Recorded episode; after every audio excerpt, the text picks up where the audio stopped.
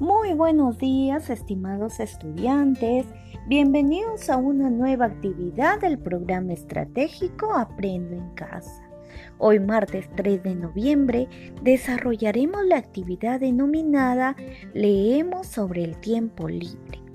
El propósito de la actividad del día de hoy es leer un texto sobre el tiempo libre para compartirlo en familia y los criterios a tener en cuenta son ubicar información en el texto escrito, explicar el significado de algunas palabras del texto y opinar después de leer para qué se colocan imágenes en el texto.